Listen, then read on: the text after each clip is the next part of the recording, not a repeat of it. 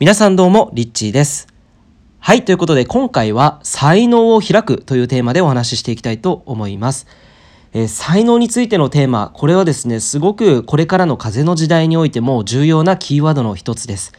才能と聞くとなんかこう天才的な人をイメージすると思うんですけどここで言う才能というのは、えー、誰もがね自分の才能を持っていてその才能を使うことによって豊かな人生を、えー、作り上げることができる、えー、そういったことをですね伝えたくてこの音声をお届けしています。で、えー、才能というのは実はですね、えー、一つだけではなくて、えー、たくさんの才能が自分の中に眠っているんですね。で、じゃあこの才能を使って生きているかどうか、これをですね、まず自分自身で、えー、自分の毎日をね、こう確認してみてほしいんですけれども、えー、例えばあなたが毎日仕事をしているのであれば、その仕事っていうのは自分の才能どれぐらい発揮している仕事でしょうか？もしも、えー、全く発揮できていないなというふうにすぐに感じた方は、えー、改めてこう自分の才能を使った生き方や、えー、自分の才能をで貢献するあの仕事とか、えそういったものを見つけるチャンスじゃないのかなというふうに思います。え才能は、え自分の、え力、自分のその力によって、もともと備わっている誰もが、えー、例えばですね他の周りの人から見たらなんでそんなことをできるの？とか、えー、これできるってすごいね？とか、えー、こう周りから見たら絶対なんか不可能だと思っているものをあなたが自然にやってしまうようなこと、え、自然と褒められるようなこととかそういったものの中に隠れていることが多いです。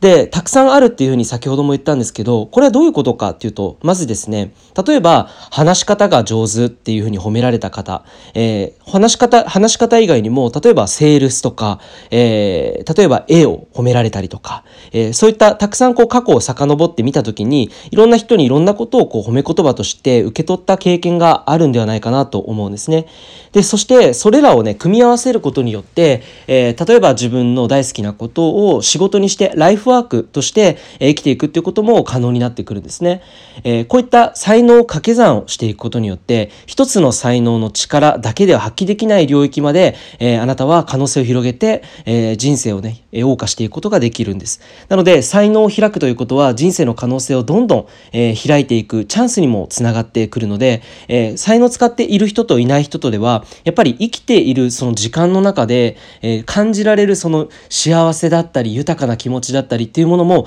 全く違うものになってくると思うんです。えー、そういった意味でも才能を開く、えー、ことをですね、本当に意識的に行っていくことで、えー、明日から明後日から、えあなたの人生っていうのは本当に今までとは違った世界、えに、えつながっていくと思います。えー、ぜひ自分が才能を開いた人生を想像してみていただきたいなっていうふうに思うんですけど、もしも自分の才能が100%発揮されていたらどうでしょうか？えー、例えばあなたの中でパッと思いつく自分の才能を一つ挙げるとしたらそれは何でしょうか？ちょっと考えてみていただきたいなと思います。自分がこれはなんか得意だな。これは人よりもいつもできちゃうな。そういうふうに思うことって、えー、一つはあると思うんですよね。えー、それを一つ自分の中で見つけたとしたら、それをじゃあ磨くっていうことが次のステップになってきます。才能を磨くということは、えー、自分だけの中で終わらせるのではなくて、その才能を通して人々を幸せにするということにつながっていきます。えー、そしてその人々を幸せにすることができるのであれば、それはやっぱり社会にも求められるので、その数だけ才能を求められる、その数が仕事の数にもつながってきて、結果的に豊かさにもつながってきます。例えば、月収、収入レベルでも、えー、あなたの才能を発揮する人生っていうのは、えー、たくさんの豊かさが人生に舞い込んでくることにもつながってきます。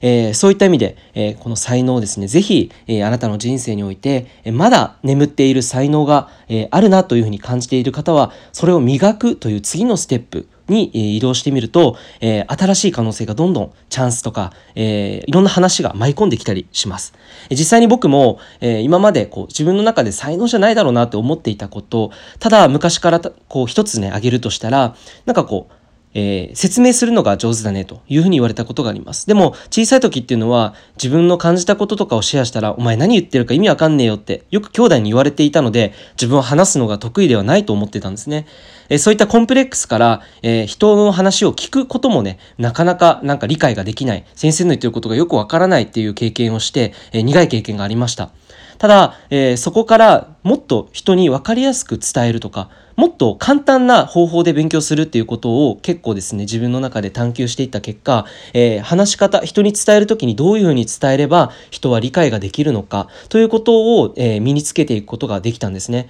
えー、それをしていくうちに才能、自分の中で持っている話す、人に伝えるという才能っていうのが、え少しずつ少しずつ芽を出してきた気がします。えそして、まあそんな中でですね、自分の大好きな、え他の才能と、そしてもう一つこのね、今話しているというこの伝えるスキルっていうものを掛け合わせて仕事にしてきた経験も実際にありました。えそれは何かっていうと、え物を売る仕事ですね。人に伝えて、人に喜んでもらって購入してもらう。えこれをすることによって、本当にこれまで、え何億円という価値、売上というものを実際に作ることができたんです。えそういう意味で、この自分の才能を本当に輝かしていく、このスキルというものをですね、自分の才能を通してどんどんどんどん発揮していくことによって、えいろんな可能性が広がってくるなというふうに思います。たくさんのチャンスがね、突然こう舞い込んできたりします。で、僕も才能をこう閉じようかなって思ってしまって、えー、なんかこう本当は大好きだったものだったけど、なんかこう自分は得意ではない、もっと上手い人がいるしな、えー、そういうふうに感じられて、えー、いたことはあなたの中にも多分過去にあったと思うんですけれども、自分よりももっと上手い人はいるしなとか、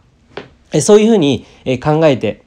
自分の才能を閉じてしまうということも実際にあったんですが、えー、それでもやっぱりこう人から求められるものとか、人からお誘いを受けて、えー、これやってほしいとかって言われることっていうのは、何かあなたに頼まれ事としてこう来ているものっていうのは、試され事というふうにも言われています。えー、それはあなたの才能だよと、こう天が教えてくれているサインであるというふうに僕は聞いたことがあります。えそしてそういったものを答えてどんどんやっていくとですね、自分の道っていうのはどんどん開かれていくんですね。えそういうふうに自分の人生どんどんどんどんこう可能性の扉を開いていくと、今までに見たことのない自分自身に出会うことができて、今まで出会ったことのない人たちと豊かな時間を一緒に過ごすということもできると思います。えー、ぜひ、こう、才能を開く、えー、というテーマ、今一度こう感じてみて、えー、自分の中に眠っている才能を開いてみてはいかがでしょうか。ということで、えー、いつも聞いてくださりありがとうございます。リッチーでした。